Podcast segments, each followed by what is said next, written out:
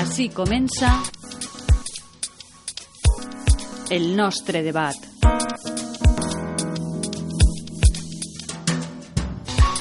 Un programa dirigit per Lluís Bertomeu.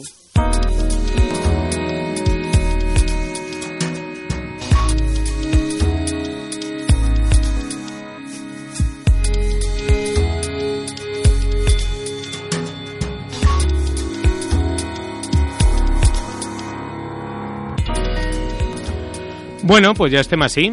Són les 7 i 4 en rigorós directe en esta vesprà tan moguda, en esta estupendíssima cadena CV Ràdio que es dedica a l'esport valencià, a la informació de proximitat, a moltíssimes temàtiques informatives. Verdaderament és els dilluns quan eh, fem el nostre debat setmanal d'actualitat política. I que millor dilluns que el d'avui, una data històrica, una data històrica, ara li preguntaré als nostres convidats si per a ells és tan històrica o no tant, jo, jo me pense que, que alguna cosa tindran que dir, però eh, a les 6 de la vesprà, fa una hora, el president de la Generalitat, eh, Ximo Puig, ha avançat eh, les eleccions autonòmiques, les eleccions valencianes, al 28 d'abril, fent-les coincidir amb la convocatòria de les eleccions generals.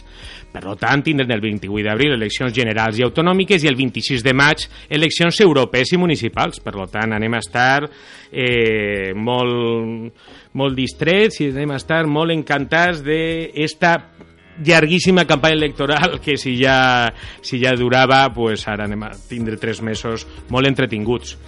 Eh, verdaderament, eh, per a nosaltres eh, pensem que és una jornada històrica perquè per una volta se singularitza eh, la capacitat que tenia de dissolució el president de les Corts i se singularitzen les eleccions valencianes traguent-los fora del candidat del, del calendari perdó, de eh, conteses electorals comunes a la resta de territoris de l'Estat siguen per 20 dies o siguen per 20 mesos, però si hem tardat 40 anys en, en singularitzar els processos electorals valencians, des d'este que vos parla, benvingut siga això. Eh, ja dels interessos partidistes ja és una altra qüestió i d'això també igual parlem esta vesprà però bueno, eh, estem assistint a esta, a esta vesprà en la qual el president Puig ha anunciat l'avançament electoral i ara la vicepresidenta Oltra també estarà donant les seues raons per la qual el seu partit i el partit dels convidats que avui tenim esta vesprada presents pues, pareixia que no, que no estaven eh, molt a favor d'això, com que eh, és una manera d'acabar el govern del botànic, això del mestissatge i això de la col·laboració pues, d'una manera abrupta, però bueno, jo crec que tampoc té més importància. Al final són socis, però són adversaris polítics, no? I a més jo crec que se juguen en, en un mateix nicho, eh, compartís en, en molt de nicho electoral i és, i és lògic i cau pel seu propi pes que de cara a les eleccions eh, valencianes, municipals i la resta, pues, les diferents opcions polítiques juguen les seues cartes. Dicho lo qual, eh, avui tenim, eh, dins de tot este procés eh, de cara a esta cascada d'eleccions que mos venen, saben vostès que este programa, el nostre debat, a banda de, de, dels convidats representants dels partits polítics valencians que durant totes les setmanes venen a, a, a comentar l'actualitat política, l'actualitat parlamentària, l'actualitat legislativa, l'actualitat municipal. També tenim entrevistes en profunditat i també tenim, avui s'estrenem en tres formats, no? perquè anem a, a ser allò del pluridiscurs, anem a tindre-lo en totes aquestes setmanes de cara a totes aquestes eleccions que ens venen. I avui eh, estrenem un format eh, per a donar cabuda a un fenomen que ja s'ha instal·lat, ha vingut per a quedar-se, no? s'ha instal·lat en, en certes eh, opcions polítiques, com són les primàries, i Compromís, el partit Compromís, pues ja porta unes setmanes eh, anunciant a bombo, i eh, a bombo i platillo les seues eh, primàries a tots els nivells, a nivell autonòmic, a nivell municipal, eh, a totes i cadascuna de les seues llistes, i hem pensat pues, que estaria bé conèixer de prop pues, a quatre candidats destacats que se presenten a aquestes primàries municipals, a la, a la llista de l'Ajuntament de València, i bueno, estrenem este format Eh, igual no tenim molts altres partits que puguem eh, fer este, este debat de primàries, no? Per, també perquè ja en la setmana passada explicarem les diferents, preguntaren a les diferents opcions polítiques eh, si fem primàries i com les fem i ens queda clar que a banda de compromís pues, el Partit Socialista fa una cosa molt edulcorada i molt, i molt eh, atada i ben atada, el Partit Popular no fea, i Podemos pues, sí que fea, però després com le ixen les coses pues, més val que no fera, no? Dicho lo qual, eh, Compromís jo crec que és un exemple eh, de com este procediment eh, ha quallat i jo crec que ara mos, els protagonistes ens ho contaran com és ja un símbol d'èxit perquè eh, si no estic en, eh, desacertat, pues, enguany han sigut més exitoses en gent que més ha participat i clar, és una manera de mobilitzar pues, molt, molt intel·ligent. Eh, passe a presentar a les persones que avui compartim esta tauleta redona. Eh, es comença per la meua dreta, més una, nos ha quedat una taula paritària i ells mateixos s'han sentat eh, per enfrontar-se eh, los chicos contra las chicas. A la meua esquerra tinc a Sergi Campillo, que és regidor de, actualment a l'Ajuntament de València, regidor d'Interior i, i de Devesa Albufera. Bona vesprada. Molt bé, Sergi, moltes gràcies per vindre. I al teu costat, ja és un amic del programa, Ferran Puigades, que no ve de l'àmbit municipal últimament, perquè actualment és el secretari autonòmic de Justícia, però ha xafat molt l'àmbit municipal i més en esta ciutat, pues en, en, en tiempos añejos. Ferran, bona vesprada. Bona vesprada. A partir de demà, secretari autonòmic en funcions. Això, això gràcies al president Puig i a este dia històric gràcies. que, eh, que, que hem viscut. I a la meva dreta pues, pues tenim eh, les dones, tenim al meu costat a Lucía Beamut, que és alcaldessa eh, del poble de la Torre, del poble de la Torre. Bona vesprada. Què tal? Molt de gust. Molt de gust. Lucía. I al costat, a Isa Isa Lozano, que és regidora també de l'Ajuntament de València, d'Igualtat i Polítiques Socials. Igualtat i polítiques inclusives. I polítiques inclusives. Tres coses de la nomenclatura, comprengueu que els que ja som d'altra època, clar, això de les nomenclatures que per haver que, que hem estrenat en esta legislatura, pues encara, encara... Ara me diré, pues ja has tingut quatre anys. Diu, pues sí, mira, però és que això pues, mos costa, mos costa. Com a sols parlem de Greci, pues això de les polítiques, ai, ai, ai. de les polítiques inclusives, pues mira, no hem parlat i hauríem d'haver parlat massa. Hauríem d'haver parlat més, segur que sí. Bueno, pues sou quatre candidats que se presenteu a les primàries a l'Ajuntament de València. Eh, a l'entrada, eh, jo, eh, algú d'ells es coneixia, altres no, els he preguntat, bueno, això és un forma de debat, però bueno, aquí la qüestió és que expliqueu, bueno, pues, sobretot per què se presenteu, què podeu aportar, i clar, en seguida me diu, no, no, si tots pensem el mateix, perquè tots se presenten vaig, les sigles de compromís, per tant, este és el, la, la, el full de ruta i, i les directrius. Per tant, bueno, eh, jo crec que aquí tots els oients que ens escolten, pues, igual ens interessa els vostres perfils, no? eh, particulars de eh, d'on veniu, de la vostra vocació política i què és el que voleu fer perquè eh, vos presenteu a aquesta llista municipal i què és, i què és el que voleu aportar. Jo crec que vas començar, després parlarem del president Puig i de la vicepresidenta Oltra, segur que sí. Com que anem a, a començar per, per la presentació, comencem per Sergi.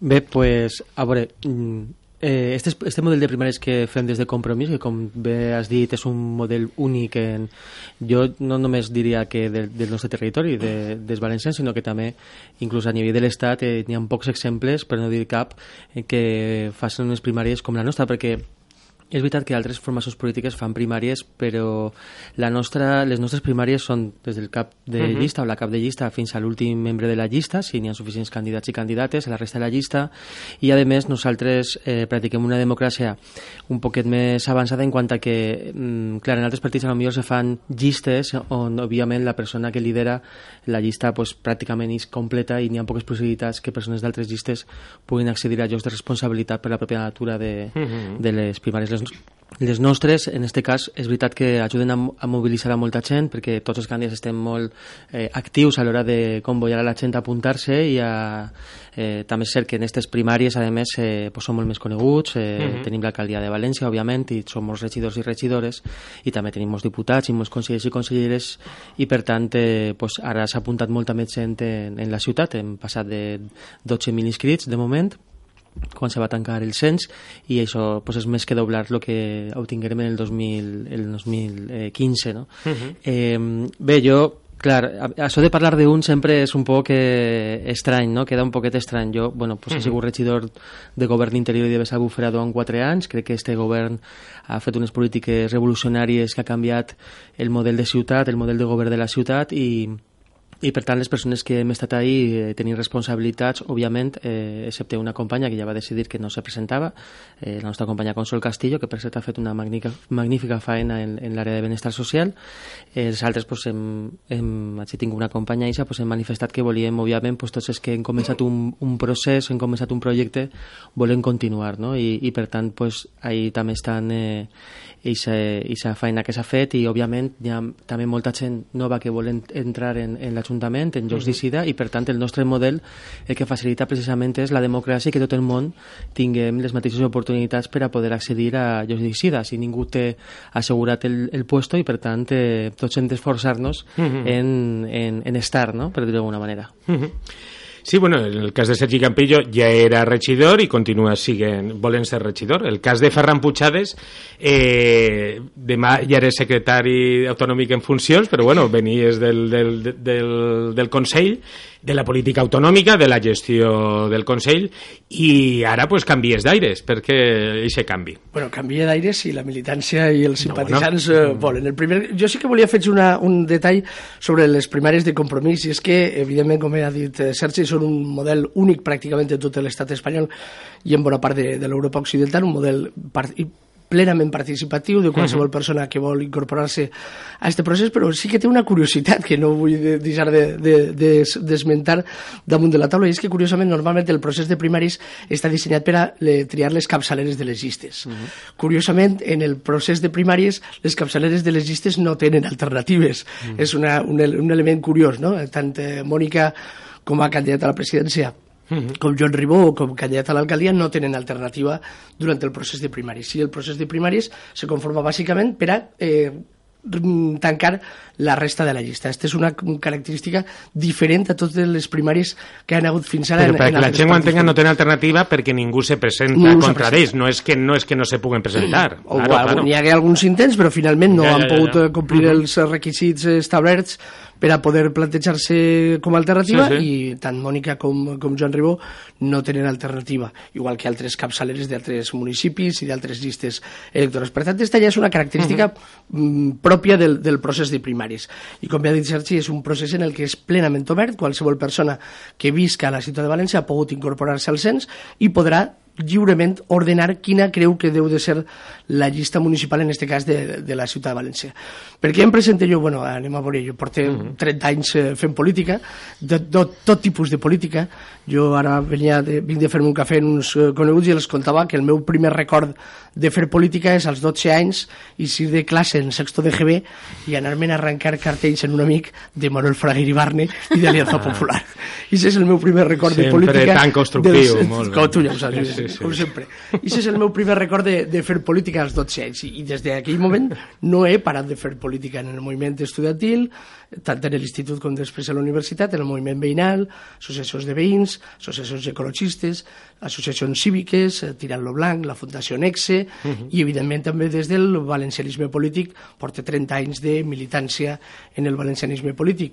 Des del 2015 vaig tindre el privilegi de formar part del govern valencià, eh, a iniciativa de, dels meus companys i companyes de compromís com a secretari autonòmic, i d'alguna uh -huh. manera el que ara en la motxilla porta i se bagatge també, no només de l'activisme, que ja venia d'abans, sinó ara també amb el bagatge de la gestió des del govern de la Generalitat i de saber com se gestiona en aquest cas els escassos recursos uh -huh. i les dificultats que hem tingut des de la Generalitat per a poder governar, en aquest cas l'administració de justícia i l'administració pública que eren les meues finestretes a, a conselleria i el que oferisca al, al conjunt de la militància i de la simpatitzància, mm -hmm. no crec que se pugui dir este palabra, però bueno, al conjunt de les persones que s'han inscrit, és aquest bagatge i aquest capital eh, polític per entrar en el pròxim grup municipal, un grup municipal de compromís que estic convençut que va ser més gran del que tenim actualment.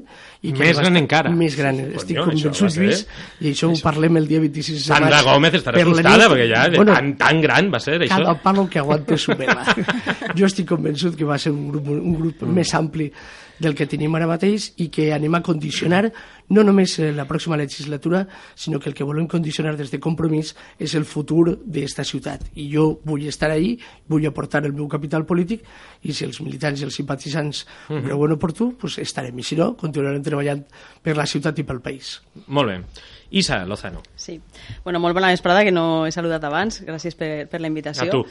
Eh, bueno, jo també fent una primera valoració del mm. procés de primàries, jo també crec que, bueno, pues que és el, el sistema menys, menys imperfecte que pot haver a l'hora de triar una, una llista electoral, no? el que genera menys ferides eh, internes a, a l'hora de, uh -huh. de, de fer aquesta tria i, i que bueno, pues ens, ens col·loca a totes les persones que estem, que estem ahí, que hem estat en responsabilitats de govern o no, però sobretot les que estem en, hem estat en responsabilitats de govern eh, no tindre, pues, tindre aquesta sensació de que no tenim res assegurat.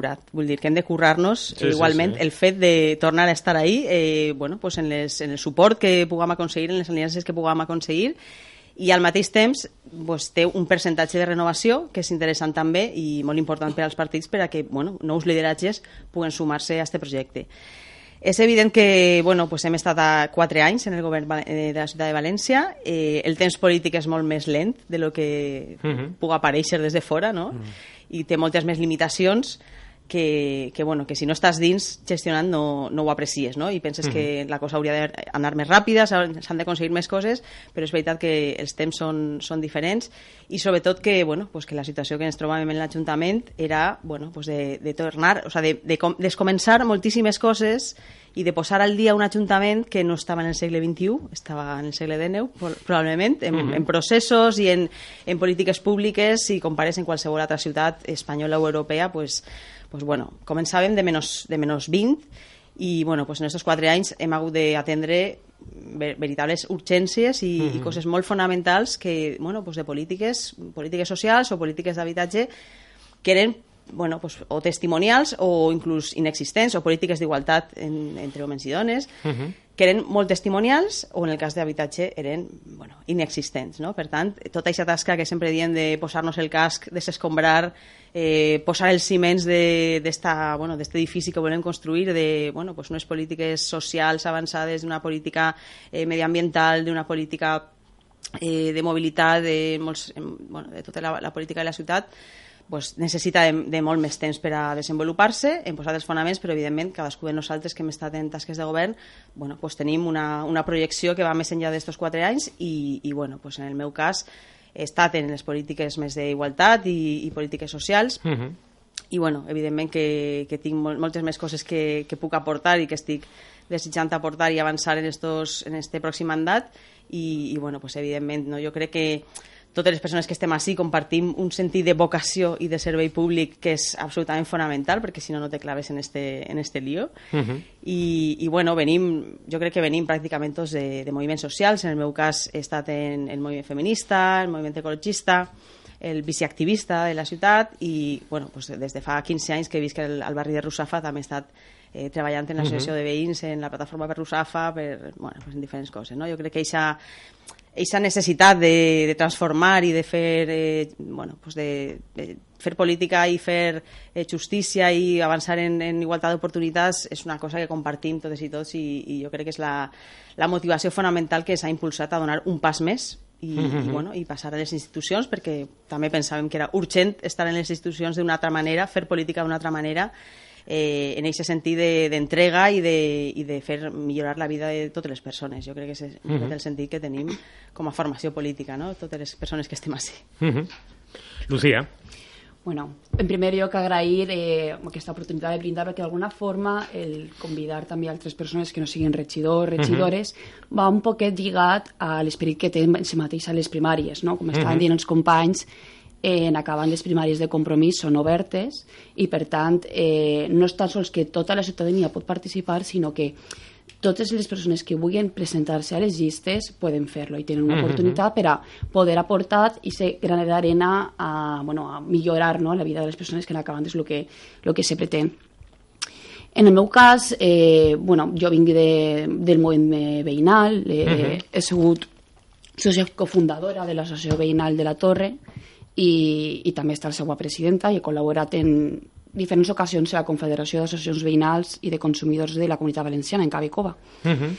I, i en tot aquest recorregut bueno, pues hem intentat eh, ficar eh, les polítiques eh, dels pobles de València en objecte, perquè bueno, abans eh, diguem que els, els pobles de València eren objecte de menyspreu, d'alguna forma. I ara s'ha intentat en quatre anys, i jo crec que hem fet grans avanços, hem de continuar consolidant aquests projectes, però sobretot ja han sigut ja objecte i subjecte de les polítiques de, de l'Ajuntament de València. Uh -huh. I per tant això pues, s'ha vist una, una sèrie de millores substancials en tots els pobles. De la mateixa manera que els barris perifèrics pues, també és de veres que els, bar els barris perifèrics, els pobles de València sempre han sigut pues, els, els que més han patit aquest uh -huh. oblit eh, quasi sistemàtic de, de les rares polítiques de l'Ajuntament de València. Uh -huh. Molt bé. Bueno, pues ja, jo crec que com a primer torn eh, està bé. Anem a... a jo, eh, permeteu-me que faig un poc d'abogat del diable, jo també compartís militància política des de fa molts anys, i clar, jo el que no acabe d'entendre, comprenc el que significa les primàries, el, el model que fa compromís de participació, de transparència, però clar, que qualsevol que passa pel camí me diu, no, no, és que el que busquem és això, no? que qualsevol que passa pel camí, pel, pel carrer, puga participar, tinga vinculació en el partit o no, eh, tinga identificació en els ideals del partit o no, mm, siga d'altra província o no. Claro, jo me pareix que dius, és que al final és, eh, no vull dir que se distorsiona, no? perquè l'objectiu està clar, la participació, jo ho entenc perfectament, jo que és una campanya de participació interna i de mobilització eh, estupenda, això és indubtable, però, és a dir, la militància, per què m'he servit ser militant d'un partit polític si després eh, jo, que passa pel carrer, jo sóc militant de compromís que pague les meues quotes, i bueno, si després jo el que jo escollisca, si m'ho escollissen des de fora, si digueu que ara estan 12.000, 14.000 persones, heu doblat el, el, el número d'inscrits respecte les primàries a l'Ajuntament de València de les passades eleccions, no sé, se perd un poc el sentit de, de l'afiliació política com s'entenia fins ara o no? Jo suposo que m'aneu a dir que no, però jo encara jo no ho entenc, per què me serveix militant, ser militant d'un partit polític, però si no... Digueu-me. Bueno, lo que passa és que estem vivint temps en què la política està canviant molt i segurament uh -huh. el nostre país pues, és un, ve un poquet endarrerit en aquestes qüestions. En, en, en, nosaltres som pioners, però en altres països de, a nivell europeu les primàries per a elegir eh, eh, cas de llista, per exemple, en Itàlia, en França, on a més voten milions de persones, eh, sobretot en els, els partits de... Sí, començaven sí. els partits d'esquerra, el Partit Socialista, però que després la dreta inclús també ha repetit, ja no parlem d'Estats Units, dels processos llatinoamericans, uh -huh. etc., on també aquests processos democràtics de selecció de les candidatures eh, ja tenen certa tradició i al final és veritat que veritat, n'hi ha un risc, òbviament, eh, els partits tenen eh, sempre molta tendència a no voler que perdre el control de, mm. de les qüestions que, que poden controlar. Eh? Sí, sí, sí, sí, sí. I les llistes electorals són molt importants per als partits polítics, òbviament, però també és cert que al final de lo que es tracta és de que tu oferisques a la ciutadania l'oportunitat de participar per elegir una llista que després té que votar la ciutadania, perquè no ens oblidem que les primàries és el primer pas, però que després així el que compta és el que vaig a passar el 28 d'abril i el 26 de maig, sí, sí, clar, clar. i per tant eh, tu vas a oferir a la ciutadania, en el nostre cas en els municipals, eh, vas a oferir a la ciutadania la possibilitat de poder avançar i poder decidir també eh, aquesta llista que després te vas a trobar el dia de les eleccions municipals. No? Per tant, està bé que els partits s'obrin aquesta decisió a la ciutadania uh -huh. eh, i després la militància està per a, per a més coses està per a decidir les polítiques generals del partit en els seus congressos, en les seues ponències polítiques, en exigir responsabilitats als seus representants, etc. Però per a elegir les llistes electorals, eh, evidentment, una cosa que després ha de, ha de ratificar, ha de refrendar, ha de votar la ciutadania, doncs tampoc està mal avançar aquesta decisió un poquet abans, no? Uh -huh. Bueno, jo crec que també és, és un procés de seducció, no?, que llancem sí, sí, des de compromís sí. a la ciutadania i li diem, bueno, formeu part també d'esta codecisió de les, dels nostres quadres i, i bueno, i i estem també pues, mobilitzant-los no? d'alguna manera políticament i dient-los que, bueno, pues, que s'interessen per la política, no només per anar a votar cada quatre anys, sinó també per a aquest tipus de coses, no? I com diu Sergi, n'hi ha altres espais d'assemblees i d'executives on, on ja la militància té possibilitat de, bueno, de concretar me, molt més les polítiques i les decisions que, que pren la coalició, no? A banda també, no és exactament que qualsevol que passi pel carrer, perquè n'hi ha, bueno, el primer procés és el d'avals, has d'obtindre un mínim d'avals de persones de la militància per a poder accedir, per tant, ahí n'hi ha un primer filtre. No, no, per a tu poder-te presentar com a candidata, clar, sí, per a no, no, jo me referís eh, qualsevol que te pot votar, claro. Ah, val, no, no, jo val, com a votar, la- no com a claro. candidatures. No, no, no, a Ah, candidatura. val, jo val. comprenc que tindré pues, un, Clar. un, un, uns requisits. les persones no, no. que participen han de donar, o sea, han de fer check a un acord, o sea, a, un, a, un, a un punt que diu que, que comulgues bàsicament en les línies polítiques de la coalició, Mm. vull dir, i, se pot detectar si n'hi ha algunes persones que, bueno, se pot Ja, ja, ja. fer un, un, una revisió del cens i si detectem que n'hi ha persones que són, evidentment, d'altres partits, de, de dretes, per exemple, o d'altres formacions, pues se pot, eh, se pot impugnar aquesta persona no, que està ahí.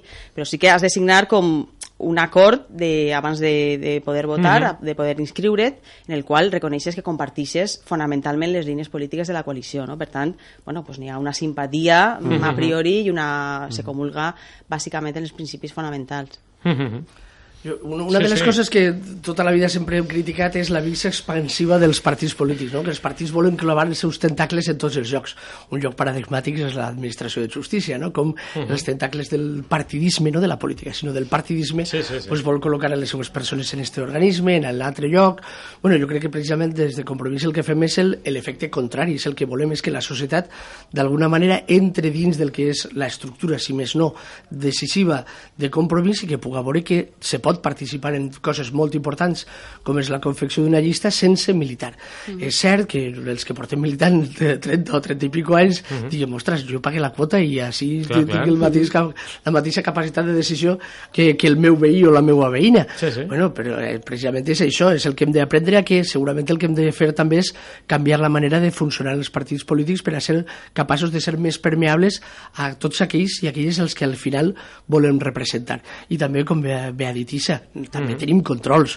Eh, jo, per a que se m'entenga, l'altre dia en un grup de WhatsApp deia, bueno, és que si el capitán general GAN de la tercera región militar vol ser alcalde de València i eh, inscriu a tot un batallón de l'ejército espanyol, bueno, pues si això n'hi ha controls, eh, se pot controlar i evidentment se poden deixar fora del cens si s'observa que n'hi ha moviments estranys per a entrar a controlar una llista o a col·locar determinades persones a part del que com bé ha dit Isa que hi ha una autoidentificació eh, obligatòria per a fer el checking quan t'inscrius per a participar en el, en el procés de primàries. Per tant, fins ara la realitat és que a Compromís li ha anat molt bé este procés de primàries obertes des de que se van encetar en el 2015 i jo crec que mentre funcionen jo crec que haurem de millorar detalls algunes qüestions del procés, del dia a dia de com, com són les primàries però jo crec que ha funcionat molt bé. Jo crec que, i, i la realitat és que s'han inscrit molta més gent que en el 2015 per tant sí que hi ha un reflexe de la societat de que d'alguna manera vol participar. Ho he dit abans eh, l'alcalde no té alternativa però jo estic segur que n'hi ha milers de valencians i valencianes que s'han inscrit en el procés de primaris simplement pel gust de poder dir jo mm, vote per a que Joan Ribó sigui el cap de llista de compromís. Encara que no tingui alternativa estic convençut que n'hi ha centenars i a lo millor algun miler de persones que simplement vol dir jo he participat d'este procés de primaris per a decidir que Joan Ribó sigui el candidat de compromís a l'alcaldia o que Mònica Oltra sigui la candidata a la presidència de la Generalitat a les pròximes eleccions. Jo crec que aquesta permeabilitat entre partit i societat hem d'anar explorant-la, és cert que mm, hem d'anar també chequeant-la, va- avaluant-la de com va funcionant, però la realitat és que fins ara a compromís ens ha anat molt bé perquè mobilitza molta gent i molta gent se sent partícip de la decisió i, del, i de l'estratègia de compromís. Com bé han dit els meus companys, després els militants i les militants decidirem quina va ser l'estratègia, decidirem quins van a ser els acords de govern i decidirem quina va ser la política general en cada institució on estiguem, però crec que és un, un bon experiment per a, per a poder continuar a- ampliant-lo. Mhm. Jo Lucía. pense que, bueno, hem de fixar-nos en una cosa, perquè és molt simptomàtic que, que parega estrany aquest procés. És molt simptomàtic, és simptomàtic de que venim d'una tradició molt pobra en democràcia, molt pobra en De transparència. la vella política. Claro. És que és, dient és de el de la vella política. És Pues de veres, sí, són, sí. són estrany. I, I en aquestes coses és el que tenim que trencar. Per això és molt paradigmàtic que siga l'únic eh, partit de l'estat espanyol que fa això. Mhm. Però, com ha dit Sergi, n'hi ha més casos en altres països que ja se tracta com una cosa molt normal. I en el cas de que no se fera dirien, ojo, que estan fent, que no estan fent aquest procés. Doncs d'alguna manera és ficar eh, les persones que n'acaben va ser eh, les teues regidores, les teus regidors, ficar-lo també a la ciutadania per dir, bueno, elegeu també quines persones mm. estan en aquestes llistes. Que n'acaben o no n'acaben ja, veurem les eleccions com, com Sí, van, sí, però sí, per sí, lo menos sí. tindré aquesta oportunitat. I, i teníem dubtes de, de la resposta, no? Perquè com ja no Sí. estàvem en el moment 2015, que Sí, va ser aquesta la novedat. efervescència d'anar a la Sí, sí, contra sí, de... sí, sí. Però, bueno, la veritat és que ha sigut una sorpresa el trobar que, bueno, que la il·lusió i, la, i les ganes de participar pues, pues Molt bé. s'han multiplicat, no? Hem de fer una xicoteta pausa i en seguida tornem i anem a parlar del 28 d'abril, del projecte de ciutat i ja de coses sucoses. En seguida tornem. Estàs escoltant CV Radio. Hola, soy Inma Aznar y te invito cada martes de 7 a 8 de la tarde a La Ventana de la Moda, el único programa sobre moda en la radio. En La Ventana de la Moda reivindicamos que la moda es cultura y apoyamos nuestra moda. Recuerda, todos los martes de 7 a 8 de la tarde, asómate a La Ventana de la Moda en CV Radio.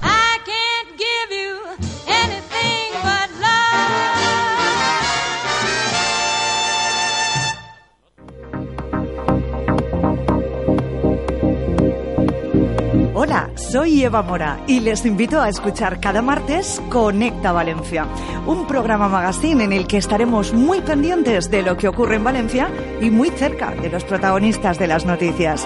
Información y entretenimiento en CV Radio. Conecta Valencia con Eva Mora, cada martes de 6 a 7 de la tarde en CV Radio 94.5 FM. Cada miércoles en Puertas Abiertas a las once y media de la mañana, el doctor Anastasio Montero nos acerca el mundo de la medicina. Una mirada al mundo médico desde la experiencia y con los mejores especialistas. Los miércoles a las once y media en Puertas Abiertas, el doctor Montero. No te lo pierdas.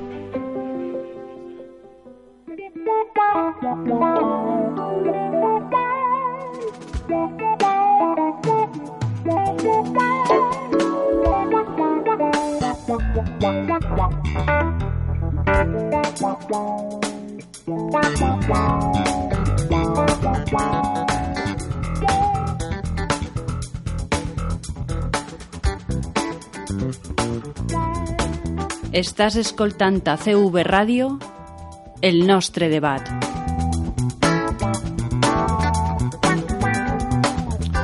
Bueno, pues ja estem de tornada i anem a parlar ja de qüestions polítiques, de futur i de com, eh, ja que aneu a ser candidats, vos he, vos he preguntat, clar, si n'hi ha, la llista són 33, si n'hi ha 25 persones, pues bueno, pues podem dir que, que formareu part eh, de la llista tots els així presents, per tant, des d'ací la meua enhorabona. Moltes gràcies. Això, això lo primer. Lo segon, si ja teniu, eh, està clar de que el, el grup municipal pues, se va engrandir, pues, més encara, perquè ara se tenen nou regidors, eh? Nou. Nou, pues sí, se van a treure més, entonces la meitat de vosaltres va eixir també, pues chicos, oye, todo estupendo. La meitat no, tots. Eh, tots, ah, tots? Els tots? presents, sí. Ah, bueno, els presents sí, no, jo diria de la meitat dels 25 o dels venga, 30, anem, ja, anem, mira, ja, jo paguem a broma, fa falta que convoquem les eleccions, ja, mira, és la democràcia orgànica, mira, tenia que vindre compromís per això, no, home, no.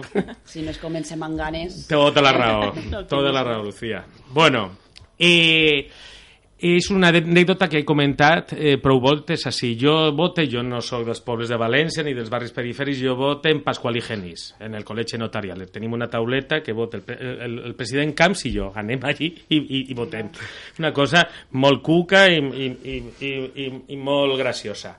En el 2015 Eh, ara me direu, a banda ja m'heu dit que sou de la vella política, ara me dieu que sou un classista i aquestes coses, però bueno, en el 2015 eh, Compromís a nivell municipal va empatar va empatar en les eleccions eh, amb el Partit Popular a Pasqual i Genís, al Col·legi Notarial. Home, pues a mi m'he cridat l'atenció. No, vol, no vol dir ni una cosa ni una altra, no? Jo fas la... Des de la vella política, jo fas la reflexió i dic, bueno, això pareix que n'hi haurà molt vot, que és el que vos pregunte. Eh, molt bo prestat, molt bo de Cabreix, que en el 2015, com comentàvem abans, se donava una conjuntura política molt específica. Eh, què n'hi ha d'això? Què n'hi ha d'això de que l'alcalde Ribó, els nous regidors a l'Ajuntament de València 2015, eh, què n'hi ha d'estar eh, sobredimensionat el resultat de compromís al Cap i Casal, que pot ser que ara això torne pues, el riu pues, a les aigües de la, de la normalitat que la vella política podien pensar que li pertoca, o estic totalment enganyat? Que, qual és la vostra opinió particular? Bueno, no sé. Regidors, regidors que ho viuen en primera persona. Isa. A veure, jo crec que no, que jo crec que estem en un altre temps polític i que, Mhm. bueno, pues que ara n'hi ha molta més pluralitat eh, en, els, en els parlaments i en els, en els plens eh, municipals i Mhm. que això ha vingut per a, per a quedar-se, no? I almenys compromís ha vingut per a quedar-se i a més tenim aquesta aspiració a ser eh, bueno, pues una força majoritària eh, i que represente majoritàriament a, bueno, pues a la ciutadania valenciana i, i, a, i a la ciutadania del País Valencià. Eh, bueno, jo crec que en el 15, evidentment, hi havia una desafecció política molt, molt elevada, que, bueno, pues no sé en quina mesura eh, s'ha reduït, jo que vull pensar que sí, que s'ha reduït, però evidentment hi havia un vot me, molt de càstig i de, i de, bueno, pues de necessitat de renovar perquè el desprestigi evidentment, era evident, no? era evident de totes les instàncies i bueno, Compromís donava una resposta, bueno, una resposta de transformació serena, de transformació amable, que jo crec que va, va convèncer, convèncer a molta gent en, bueno, pues en unes energies i en una manera de mirar la política mm, des de la humilitat, però també des de la, des de la convicció de que se poden fer polítiques progressistes i, i per a la gran majoria de la població Mhm. que al final redunden en un, bueno, pues en un progrés per a tot, per a totes i tots i, i bueno, pues la, els líders polítics, els nostres líders polítics varen, varen convèncer i varen eh, bueno, pues, eh, molta gent va donar un, un vot de confiança a, un, a una nova manera de fer política i jo vull pensar que en aquests anys eh, això s'ha confirmat i que, i que tindrem pues, més suport encara per a, Mhm. per a les properes eleccions. Jo també soc optimista, com ha dit Ferran, de que traurem un millor resultat a, a nivell municipal. Però Isa, m'has contestat... En el 2015 esta mateixa pregunta no m'has contestat igual. Com se nota que ja portes 4 anys de regidora, eh? Pense jo, perquè... evident, evident. Què més coses al voltant d'això? Bueno, jo crec que eh, el temps en què, en els que els partits polítics pensaven que tenien un vot eh, cautiu, per dir-ho Mhm. per dir d'alguna manera, i aquest temps s'ha acabat. I jo crec que el problema és que a voltes els grans partits, els dos grans, històricament, els dos grans partits, tant el Partit Socialista com el Partit Popular, realment no acaben d'entendre aquesta nova situació. No? Eh, evidentment, eh, nosaltres, eh, que ja tenim un cert recorregut, perquè estem parlant de que Mhm. nosaltres no, no, no venim de l'any passat, no? ja, ja estàvem en el 2011, també ja teníem eh, diputats i diputades a les Corts Valencianes i, Mhm. i bueno, Compromís a més és una força política que va aglutinar famílies polítiques de diversa procedència i per tant no hem nascut ahir, vull dir que Mhm. així molta gent tenim molta militància. El cas és que mm, aquests polítics són els que són i evidentment jo crec que en el 2015 després de 20 anys eh, de govern en el, de, de la Generalitat d'un mateix partit i de 24 en la, en la ciutat de València que havia portat sobretot més enllà de la ineficàcia i de la ineficiència i de la falta de model ni de saber a on volien portar aquesta ciutat i este país eh, en el futur perquè són addictes als grans esdeveniments com si no hi haguera demà i no, quan no tenien grans esdeveniments ja no sabien què fer. Eh, a més és que per a mi el pitjor de tot és que van portar la indecència a les institucions i ens van col·locar en una posició molt difícil com a societat perquè s'havia pervertit tot tant que, que, que és que el Partit Popular era una estructura corrupta, eh, estructuralment corrupta, i ara estem veient tots els casos de corrupció que n'hi ha en, en els tribunals. I a més és que no han fet la reflexió segueixen sense entendre el que va passar en el 2015 en la ciutat de València, segueixen sense entendre el que va passar en el 2015 en les eleccions a Corts i continuen en la mateixa dinàmica. Vull dir, és increïble la poca capacitat de reflexió que, que mantenen. I nosaltres, que tenim una proposta molt engrescadora, entrarem en les institucions a governar en el 2015 i jo crec que, a més, ens avarà després dels dos quatre anys els resultats que tenim en tots els nivells, tant de polítiques socials com, per exemple, també de, de la gestió econòmica d'aquest Ajuntament de València, que no ho oblidem, eh, més de tres anys abans del previst ja hem iniciat el, del pla d'ajust gràcies a la bona gestió econòmica que ha fet el govern de la nau, el govern de Joan Ribó. No? Per tant, en qualsevol paràmetre es poden comparar i sim indubtablement bene, beneficiats i ara, si som notícia en les televisions, és per a parlar d'alguna cosa que fem, que fem correctament, com per exemple la llei de dependència, és, és més de 74.000 beneficiaris que n'hi han i no per a parlar de 1.000, 2.000, 3.000 quan hi sia rus comptant la pasta en, en, en un cotxe, no? I que to, a tots ens, a, ens, ens, ens acobardava i, i de veritat jo crec que arribarem a lo més baix que pot arribar eh, eh, com a societat no? de tindre vergonya dels seus representants uh -huh. contínuament, no de manera esporàdica. Sí, les formacions monolítiques no, no se van a donar com se donaven abans, això és una cosa que eh, crec que poden coincidir tots, i sobretot van ser formacions eh, a partir de, del diàleg i de, i de molta formació. En aquest sentit, compromís és això també. És una, forma, és una coalició de diferents partits. Estem molt acostumats a parlar, a sentar-nos, a estar en una taula i arribar a consensos. Per això jo crec que també ha sigut eh, fàcil, a les seues dificultats, evidentment, també, poder governar a l'Ajuntament de València i poder governar a la Generalitat. No ha sigut una cosa que mos vinga de noves, sentar-nos a parlar i a, i a conciliar. Però en el sentit que estava dient també Sergi, eh, bueno, de tot el malbaratament que s'ha fet, de, de la corrupció, etc és algun, evidentment, quan va passar el 2015 això va marcar molt els resultats. D'alguna forma, eh, la política que hem de fer és basar-la molt en els cuidats, però cuidar en dos sentits. Cuidar la política de que no arriben, més, que no arriben persones, que no arriben partits polítics, que se dediquen només a cuidar els, les seues butxaques, i cuidar també les polítiques que se fan en, to, en, en si, en les polítiques de l'Ajuntament o les polítiques que se fan de la Generalitat.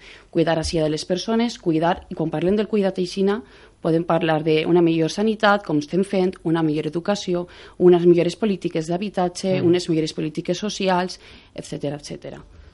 Molt bé. Puigades. Bueno, en el 2015 jo també estava d'apoderat en el col·legi electoral dels meus fills en, en Prima d'Orreig i he de dir-te que de cinc meses electorals el compromís va guanyar en tres i en dos va ser segona força política. Jo no me lo podia ni de creer, però la realitat és que va ser així. De fet, els interventors del Partit Popular no, no se quedaren ni a acabar l'escrutini. Se n'anaren a casa perquè van veure que allò havia sigut un desastre de, de dimensions galàctiques per al Partit Popular. Jo crec que, correlativament al que acaba de comentar Sergi, que estic molt d'acord, eh, jo crec que els, els grans partits pensen, pensaven en aquell moment i en certa manera continuen pensant que això de compromís és una anomalia. És com un accident que els ha ocorregut en el seu avatar polític és una, un accident que passarà una legislatura o dues legislatures i no acaben de veure que d'alguna forma compromís, la presència de compromís respon a uns canvis socials profuns, a corrents de canvi molt profuns, no la superficialitat de si el carril bici sí, el carril bici no, sinó que realment hi ha canvis molt eh, amagats, molt silenciosos, però que estan capgirant una societat urbana i una societat urbana de primer ordre eh, ben avançada com és la societat en concret de la ciutat de València. Al govern del Botànic el va passar més o menys el mateix. Molts analistes polítics, molts periodistes deien que ens anàvem a matar als sis mesos o a l'any uh -huh. d'estar en el govern i que entre Mònica Oltra i el president Puig eh, no anaven a durar ni dos telediaris. La realitat és que compromís, compromís, ha demostrat tant el govern del Botànic tenint un paper complicat en tant que no ostentàvem la presidència i el govern de la nau ostentant l'alcaldia, el que hem demostrat és que som gent de sentit comú, som gent de trellat, i sobretot som gent que està per a construir, per a transformar i per a construir, no per a destruir. I a més que tenim un programa clar, un programa polític clar, i el que fem és oferir-li a la ciutadania aquest programa polític. Evidentment, hi haurà coses que hi haurà gent que no li agradarà, i és normal que hi, hi haurà gent que no li agradarà, que per a nosaltres és absolutament prioritària l'educació pública front a la concertada. I jo comprenc que això no, no els agrada a alguns, però el nostre programa polític diu això i anem a tirar endavant, com en altres tantes polítiques de potenciació del xicot de comerç, de potenciació de les polítiques socials, de les polítiques de cohesió social, i això és el que anem a tirar endavant per davant de tot perquè és el nostre compromís amb la ciutadania i això és el que anem a continuar fent anem a continuar fent durant el, els pròxims anys i en aquest sentit jo crec que en l'Ajuntament de València jo que no soc regidor el que he de dir és que els nou, vuit regidors i el nostre alcalde, tots, sense excepció, els dos presents i la resta que no estan avui així, han fet una feina intachable, una feina modèlica com a regidors i regidores de l'Ajuntament de València, duent endavant aquestes polítiques de compromís.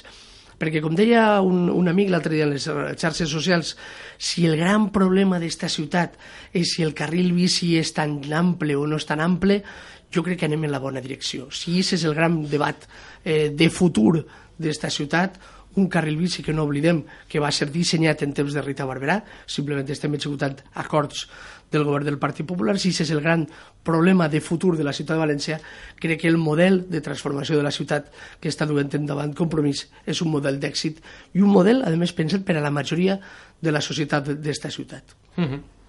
Molt bé. Bueno, avui és un dia eh, políticament eh, molt emotiu, no per les falles majors de València que estan siguent entrevistes en a punt, com eh, indica Ferran Puigades, sinó per altres falleres que han eixit abans, perquè Mònica Olta, la vicepresidenta, ha sigut fallera major, i el president Puig, bueno, perquè té un error que és de Morella, pues és un hàndicap, no és, no és d'esta ciutat, bueno, pues ell que s'ho faça mirar. Però bueno, eh, han convocat, eh, ha avançat el president les eleccions, autonòmiques eh, el 28 d'abril fent les les generals i per supost vos he de preguntar i hem de parlar d'això que és la notícia del dia jo crec que de la setmana i dels mesos eh, venideros Bueno, què penseu? Perquè pareix que el vostre, París no, el vostre partit des del minut 1 se va posar a la contra, suposa per in, interessos eh, estratègics de que convé anar en les municipals, d'interessos també ideològics de dir no té raó de ser esta convocatòria perquè què passa perquè se tinguin que avançar dins de la política interna del botànic, per tant, pues, bueno, ara, ara vull sí, escoltar, perquè és lo interessant. Sí, si me permeteu que festes mi negociado, que és el govern, Va, vinga. encara que sigui a partir de demà en funcions. Bueno, jo crec que també eh, s'ha fet una interpretació, i ara tu d'alguna manera has combregat amb aquesta interpretació que la postura de compromís de que no s'avançaren les eleccions era una postura eh, de pura tàctica electoral. Jo crec que el que ha quedat demostrat és que la voluntat d'avançar les eleccions sí que és una pura sí, sí, eh, també, tàctica sí, sí. electoral uh -huh. per part del Partit Socialista. Anem a veure, jo mm, ho vaig publicar en les xarxes socials. Jo em reconec com a nacionalista valencià i no m'amague. Soc nacionalista valencià des de que tinc ús de raó i per tant dins del meu ideari polític és tindre la màxima sobirania per a aquest país i per a aquest poble i en això és capdalt, és importantíssim tindre unes eleccions separades de la resta de les eleccions. Per tant, mm, crec que és Sí, sí. bo tindre eleccions Que estàs convençut. pròpies. Però, escolteu, és que eh, amb l'excusa de tindre eleccions pròpies anem a tindre eleccions valencianes amb les eleccions espanyoles. Algú que vinga i m'explique quina és la raó per a tindre eleccions separades però juntar-les amb les eleccions espanyoles. Se deia que no se volia contaminar el discurs d'Espanya per parlar dels uh Mhm. -huh. temes autonòmics. Bueno, és que anem a tindre una campanya enteneu-me, entre moltes cometes, absolutament espanyolitzada Sí, sí. per a parlar de les nostres institucions. Bueno, nosaltres el que volem és parlar d'allò que hem fet durant aquesta passada legislatura i d'allò que volem fer per al futur. I a més hi ha un detall eh, no menor i és que el pròxim govern, esperem un govern del Botànic reeditat, eh, d'alguna forma estarà obligat a avançar les seues eleccions també a no esgotar la pròxima legislatura si realment volem tindre unes eleccions autonòmiques realment diferents perquè si esgotem la pròxima legislatura haurem de fer autonòmiques un mes abans de les, de les eleccions eh, municipals Mhm. del 2023. Per tant, ja estem hipotecant que la pròxima legislatura, si realment volem tindre eleccions pròpies i identificades, la, el pròxim govern haurà de dissoldre el Parlament valencià abans de que acabi la legislatura. Per tant, eh, no és tàctica, eh, per a nosaltres el que volem és tindre les eleccions el més valencianitzades possibles i en aquest sentit crec que tindre unes eleccions autonòmiques amb les municipals dels 542 municipis del territori valencià eren unes eleccions molt més valencianes que no unes eleccions junt amb les estatals. Bueno, Sergi. la realitat és que hem de plantejar-nos també... Jo crec que durant quatre anys els nostres governs, tant el govern del Botànic de, de eh, PSPB i, i Compromís i el govern de la nau, no? encapçalat per Compromís, Joan Ribó i la resta de partits, eh, el que sí que han demostrat eh, és que són governs molt estables. De fet, el govern de, de la Generalitat d'este període ha sigut el més estable de la història de la democràcia per exemple, en quant a eh, permanència dels diferents consellers i conselleres, hem de recordar que l'única consellera que, ha, que va marxar i perquè la van nomenar ministra va ser Carmen Montón, encara que després va, va acabar com va acabar no? aquella, aquella, aquella ruta no? que, va, que va fer. Mm, I clar, no, no, no s'acaba d'entendre molt bé eh, que estem parlant, a més, són governs que hem posat per damunt dels nostres interessos partidistes que no és, com, que no és fàcil, eh? perquè, perquè este país encara no està acostumat a governs de coalició i per tant mm. és veritat que nosaltres, com ha dit abans Lucía, m'agrada molt la reflexió, som una coalició que estem molt acostumats a dialogar dins perquè som plurals i per tant no funciona l'ordre i mando d'altres partits i per tant estem acostumats a dialogar i estem acostumats a tindre inclús discussions intenses a voltes però al final sempre ens posem d'acord no? Uh -huh. I aquesta filosofia pròpia de compromís que, que ha impregnat els governs on participem eh, clar, no s'acaba d'entendre molt bé perquè un govern és tan estable, perquè avançar les eleccions al final en totes les democràcies avançades es fan quan un perd el, la confiança del Parlament, uh -huh. per exemple que li ha passat a Pedro Sánchez al, al govern socialista en, perquè ha perdut les, la votació dels pressupostos generals de l'Estat, que és la votació més important, o perquè tens problemes irreconciliables dins del govern que no se poden solucionar, o n'hi ha factors tan greus que tens que avançar unes eleccions, però realment ara quin factor n'hi ha damunt de la taula per avançar unes eleccions quan tens la confiança del Parlament, tens una majoria estable i a més el govern funciona i encara n'hi ha projectes per tirar avant que uh -huh. queden damunt de la taula perquè estàs en funcions, òbviament. Eh, esta és la pregunta que s'ha de fer també la ciutadania, no? Quins són els interessos que duen al president de la Generalitat, a més, a forçar una, una votació en un Consell que per primera volta no ha sigut, sembla, per, per unanimitat, òbviament, perquè els consellers de compromís no han estat a favor. Quina és la raó? Pues, òbviament, hi ha un interès per part del, del Partit Socialista de lligar les eleccions generals a les eleccions autonòmiques perquè algunes enquestes eh, diuen que eh, Pedro Sánchez està aconseguint retindre un cert vot a nivell, a nivell estatal, perquè jo esta, esta excusa que se diu de que és per afavorir la participació quan s'avancen unes eleccions que s'han imitat d'un pont Uh -huh. És difícil de creure, sincerament. Entonces, la realitat és un poc és que per primera volta eh, un dels partits integrants dels nostres governs ha posat per damunt els interessos particulars per damunt dels interessos del govern i jo crec que és un mal camí i és una mala decisió encara que lo primer, també el que hem de dir és que en compromís i sim a guanyar aquestes eleccions i estem convençuts que les anem a guanyar uh -huh. perquè qui, qui, qui pense que se va que no anem a poder...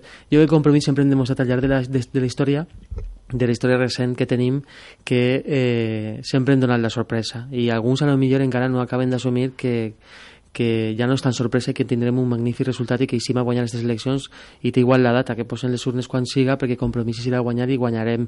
Però crec que la ciutadania ha de fer una reflexió de qui ha posat per damunt els interessos partidistes i qui ha posat, ha posat per damunt els interessos de govern. Uh -huh.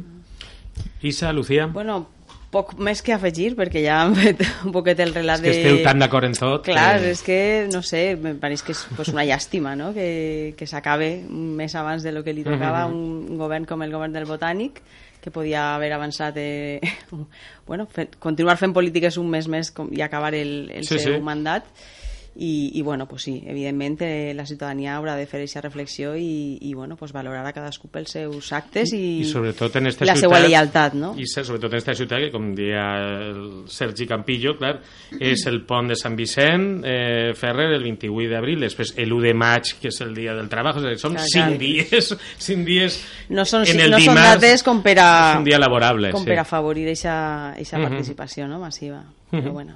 Lucía.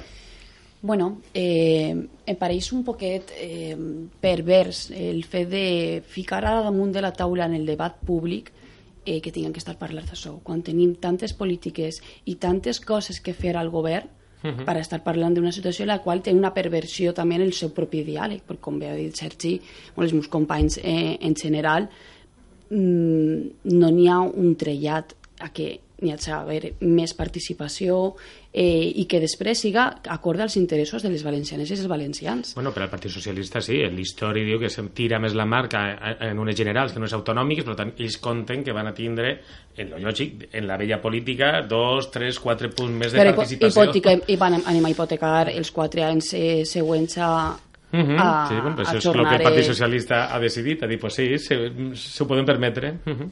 Sí, sí, així és. Seguim aplicant els paràmetres de, de fa molt de temps Mhm. i alguns no acaben d'assumir quina és la, reali- la realitat política de la ciutat i d'este país, inclús en moltes, en moltes parts d'Espanya també passa això, no? Eh, crec que, que alguns hauran de fer aquesta reflexió eh, després d'este cicle electoral i crec que, que mm, espere que aprenguen eh, també la lliçó que, que vindrà. Mhm. No, perquè el que comentàveu, és a dir, a nivell, eh, comentava abans eh, Ferran Puigades, claro, allò de, de singularitzar-les, però eh, juntar-les a unes generals és el que està fent Andalusia pues, des de fa 30 anys, no? Claro, si és el model, el model és fer el que fa Andalusia, que tenia unes eleccions autonòmiques pròpies, però sempre lligades, sempre se crec que una volta Grinyant les va separar, però perquè crec que la debacle del PSOE era tal que diu, jo m'enís per si de cas, però sempre han sigut generals andaluses, andalusos generals, no? I pareix que ara és, és el model que se que, que, que, to, que decidís el Partit Socialista a aplicar. Entonces, en compromís esteu eh, decebuts eh, davant d'això. Després de... Este ha sigut el, la manera abrupta d'acabar el, el, el, el govern del Botànic i d'acabar aquesta col·laboració jo política? crec que ha sigut una mala manera d'acabar. Jo que durant quatre anys he estat eh, com a secretari autonòmic eh, assistint, per exemple, tots els dijous a la reunió dels subsecretaris i secretaris autonòmics prèvia al Consell, jo crec que han estat quatre anys modèlics de convivència, de Mhm. col·laboració, de cooperació. És cert que hi ha hagut eh, problemes, hi ha hagut controvèrsies, però crec que ha estat eh, un govern modèlic, eh, compromès i lleial per les dues parts, tant per Compromís com per el Partit Socialista. Crec que no ha sigut una bona manera d'acabar este, este govern. D'alguna forma, eh, el president Puig ha preferit lligar la seva sort a la de Pedro Sánchez en lloc de lligar-la a la dels interessos generals dels valencians i les valencianes.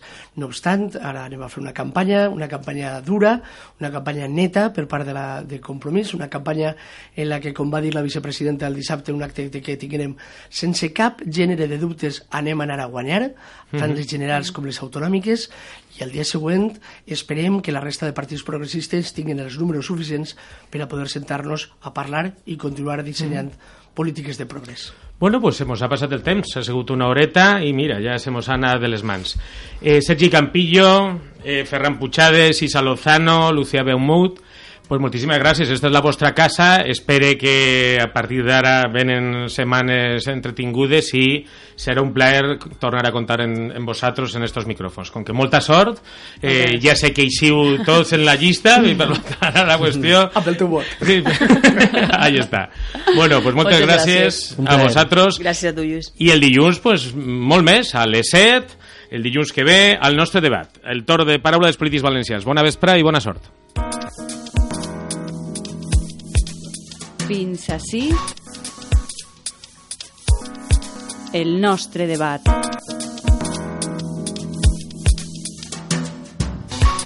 Un programa dirigit per Lluís Bertomeu.